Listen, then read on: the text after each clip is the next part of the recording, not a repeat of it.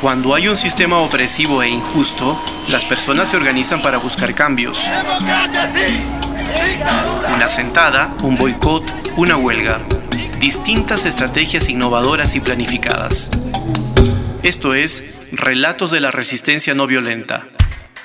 Un podcast presentado por el Instituto Regional para el Estudio y la Práctica de la Acción No Violenta Estratégica en las Américas.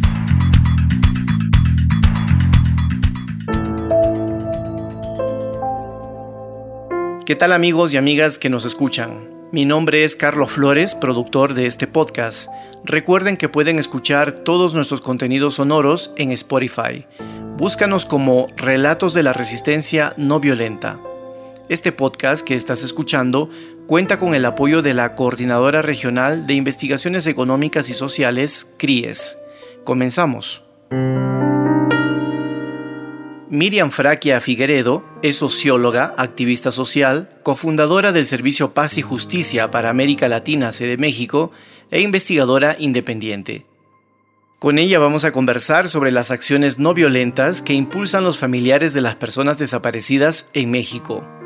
Bienvenida Miriam, muchas gracias por sacarte un espacio para estar con nosotras y nosotros.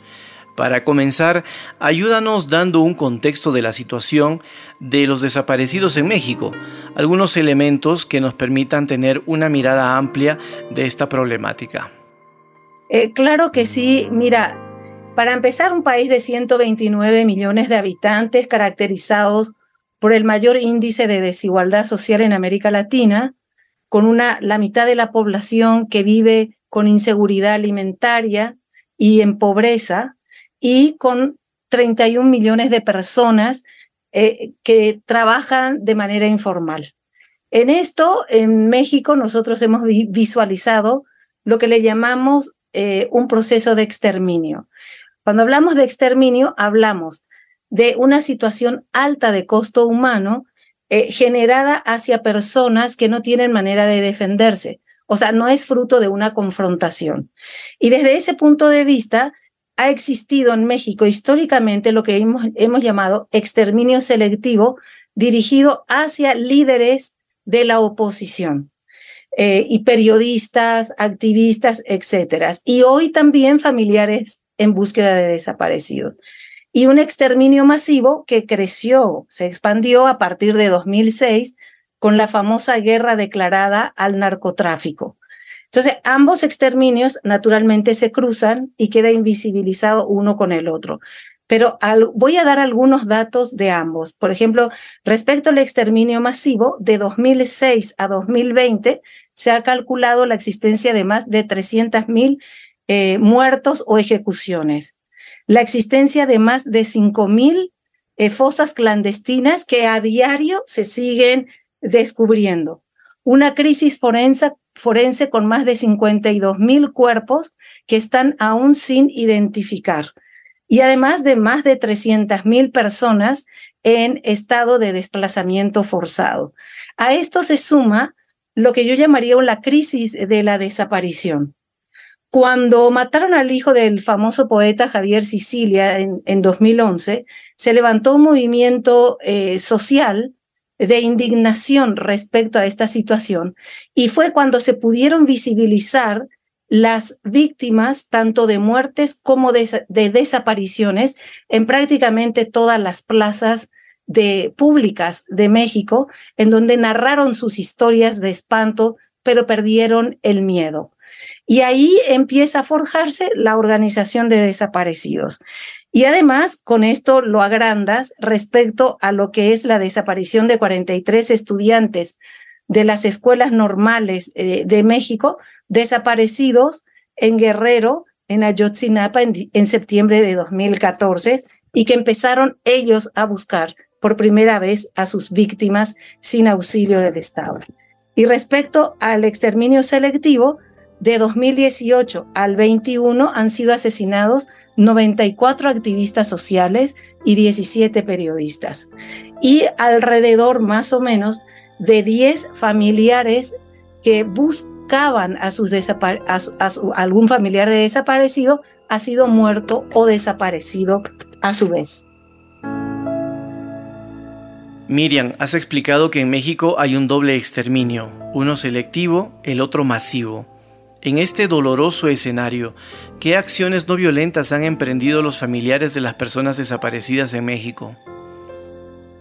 Mira, son realmente una cantidad y te puedo decir que en este momento nosotros consideramos a este grupo de población como el de la fuerza moral más impresionante en este país justamente por la realización de este conjunto de acciones que no es una primero que la otra, sino hay que verla como un entramado de acciones que dan como resultado lo que vamos a ir viendo a lo largo de, de esta entrevista. En primer lugar, el, el shock que sufre el familiar a quien le han desaparecido a alguien es quedarse en la inanición o en la depresión hasta que decide tratar de hacer algo y buscar un camino colectivo para ello porque se empiezan tímidamente a enfrentar de manera solitaria el aparato judicial que no los pela para nada y empiezan a crear de manera autónoma redes de familiares que se encuentran en la misma situación que ellos hasta formar un colectivo capaz de iniciar las demandas de manera muy unida. Inician, son los que realmente inician la búsqueda de los desaparecidos en vida y eh, en fosas. Son los que realmente localizan las fosas clandestinas en este país. Por ejemplo, en 2016 en Veracruz es como un punto de, de quiebre al respecto. Eh, trabajan en varios ejes, sensibilizan a las autoridades, sensibilizan a las escuelas, a, a las iglesias, con charlas, con todo, y en la búsqueda de en vida van pegando carteles, van haciendo murales con los rostros de sus desaparecidos, bordan pañuelos que los tienden en tendederos, realizan lo que se le llama huellas de la memoria, pegan en fiscalías estatales, pegan las huellas de su, de su desaparecido con sus fotos y con su historia, eh, y luego también toman carreteras, autopistas y calles las frenan y no importa que sea absolutamente importantísimo todo lo que se detiene, hasta forzar a las autoridades a la negociación eh, con la búsqueda, además de hacer sus célebres caminatas y marchas para el Día de la Madre y el 30 de agosto o Día del Desaparecido, han tomado glorietas o puntos centrales en cada estado del país para declararlas eh, en homenaje a sus desaparecidos donde cuelgan visibilizan en foto y en noticias acerca de los desaparecidos y han logrado eh, no solamente realizar estos colectivos, sino que se han formado dos redes nacionales de desaparecidos, la red de enlaces nacionales con unos 300 grupos eh, de búsqueda y la red y, otra red que tiene 200 eh, grupos. y además de esto, se están uniendo estas redes entre sí y con redes que son víctimas de otros eh, delitos, como en la migración forzada y el desplazamiento eh, forzado. Por otro lado, reciben capacitación forense permanente y a su vez los que están capacitados o las que están capacitadas lo hacen con los nuevos que están, que están llegando. Y algo muy interesante para la búsqueda en vida y todo lo demás, y también es crear, que han creado lo que se llama buzones de paz. Son unas cajitas que se colocan cada vez que dan una charla en algún espacio público, en donde piden que si alguien sabe algo o alguna denuncia anónima, etcétera, lo depositen ahí y mucha gente lo usa para rezar por ellos, para mandarles buena vibra, etcétera, pero en realidad, y los únicos que abren esos buzones de paz son los familiares de desaparecidos. No lo hacen las iglesias, ni lo hacen las escuelas, ni nada. Y ahí, digamos que el 80% de la información vertida en dónde encontrar un desaparecido vivo o muerto ha sido, ha sido veraz. Y así han encontrado desaparecidos vivos y muertos, digamos como situación, eh, han generado un nivel de solidaridad social y de negociación y han obtenido también protección por parte de las autoridades. E, es, es, una, es una situación que amerita eh, una investigación mucho más profunda porque nos encontramos ante una situación inédita que no debiera de haber ocurrido, pero ante el hecho de que ocurren desapariciones tan masivas, este, hay una sociedad que ha respondido, ¿no? De manera no violenta. Frente a estas situaciones que describes, Miriam, ¿qué resultados se han conseguido con estas acciones no violentas? Mira, eh, una cosa increíble. Han logrado crear la institucionalidad para enfrentar el tema. ¿Qué quiero decir con esto? Han logrado la erogación de las leyes contra desaparición y desaparición forzada.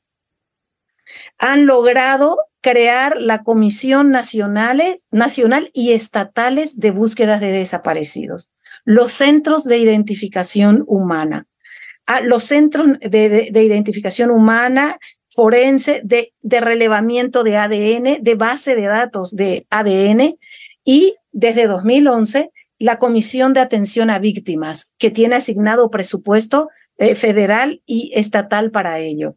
Y por primera vez se cuenta en el país, desde, desde este sexenio, con una base de datos que se va actualizando día a día en torno a la cantidad de desapariciones y de localizaciones eh, de víctimas y el estado en que se los encuentra.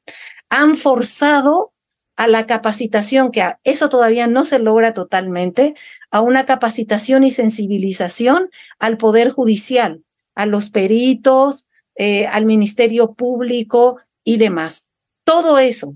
Y aparte, existen comisiones especiales, como por ejemplo la búsqueda de los 43 desaparecidos en Ayotzinapa, y este, también, digamos, por, por casos muy puntuales, como eh, las desapariciones de lo que le llamaron la guerra sucia en México, que son los desaparecidos de la época de, los años 60 a los 90, con la primera vez apertura de archivos de esa época, reconocimiento en las instalaciones militares de los lugares de tortura, muerte y desaparición y exposición pública por primera vez en la historia de los testimonios. Ahora se hace indispensable presentación con vida. Nada de esto posiblemente hubiera existido sin el movimiento de familiares de búsqueda de desaparecidos.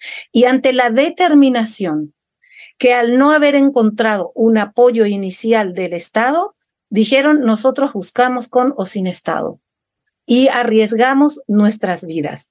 Otra, eh, sí, prácticamente. Sí, si querías agregar, por favor, adelante. No, eh, lo que quería decir es que un éxito que ha tenido eh, también ha sido que ahora por fin, después de tantos años de búsqueda en terreno y de haberse expuesto, estamos hablando de personas adultas, porque la mayoría de los desaparecidos son jóvenes. Entonces, eh, gente de la tercera edad que va con pala, rastrillo, en los lugares más inhóspitos a buscar, ¿verdad? Desesperadamente. Y ya tan capacitados que ya reconocen un hueso animal de un hueso humano, saben dónde se ha movido la tierra, etcétera, etcétera, ¿no? Eh, e, esto es admirable. Ahora sí han logrado que a nivel del Estado eh, tuvieran, cada vez que sale una brigada nacional o estatal de búsqueda, estén acompañados por la Guardia Nacional, estén acompañados por organizaciones no gubernamentales nacionales e internacionales, o sea, ya van con una cierta seguridad por la cual no contaron durante mucho tiempo, ¿no?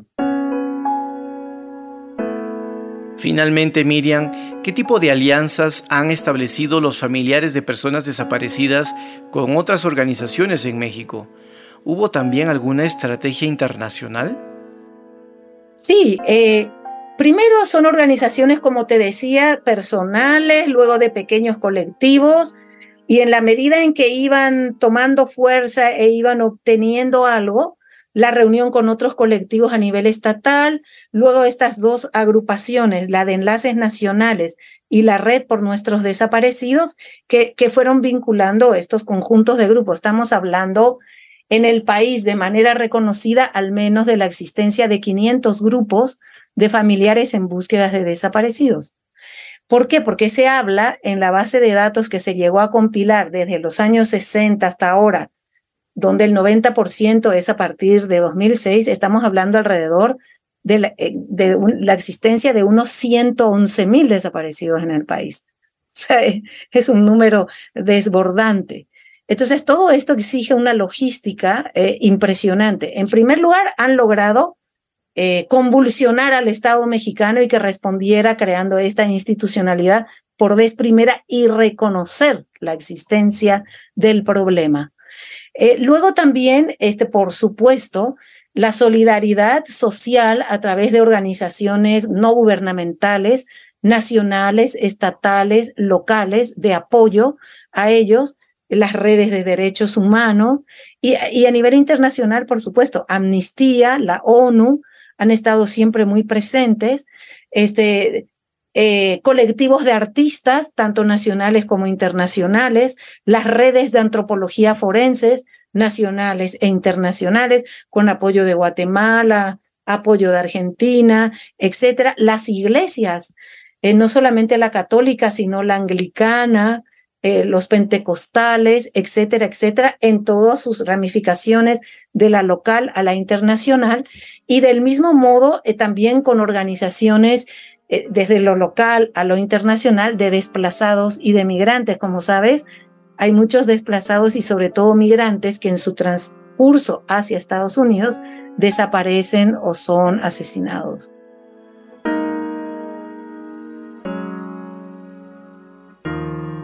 Los familiares de desaparecidos, en la medida de que fueron eh, articulándose, fueron y, recibir este apoyo internacional, han aprendido de las experiencias internacionales en la búsqueda de desaparecidos, como en el caso de Argentina y de Guatemala, por ejemplo.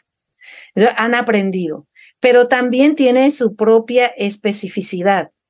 y ahí están este, estos tipos de estrategias están corriendo hacia Centroamérica, por ejemplo, sobre todo a través de las redes de migrantes y de desplazados, sin duda alguna. Ah, y también han ido a Estados Unidos, o sea, los familiares de desaparecidos que están allá también se mueven a, tratar de recabar presupuesto que las ayude, este, tienen que dejar su trabajo para dedicarse a la búsqueda, o sea, es un sacrificio impresionante no solamente emocional, sino también económico, político, etc. Gracias Miriam por explicarnos las acciones no violentas que emprenden los familiares de personas desaparecidas en México. Miriam nos dijo además que la sociedad civil ha respondido con una cantidad variada de documentales y cine para visibilizar el problema de la desaparición de las personas. Recuerde que si usted quiere escuchar más contenidos sonoros sobre experiencias no violentas en América Latina, visite nuestro canal en Spotify. Recuerden que este podcast contó con el apoyo de la Coordinadora Regional de Investigaciones Económicas y Sociales, CRIES. Este programa es realizado por el Instituto Regional para el Estudio y la Práctica de la Acción No Violenta Estratégica en las Américas.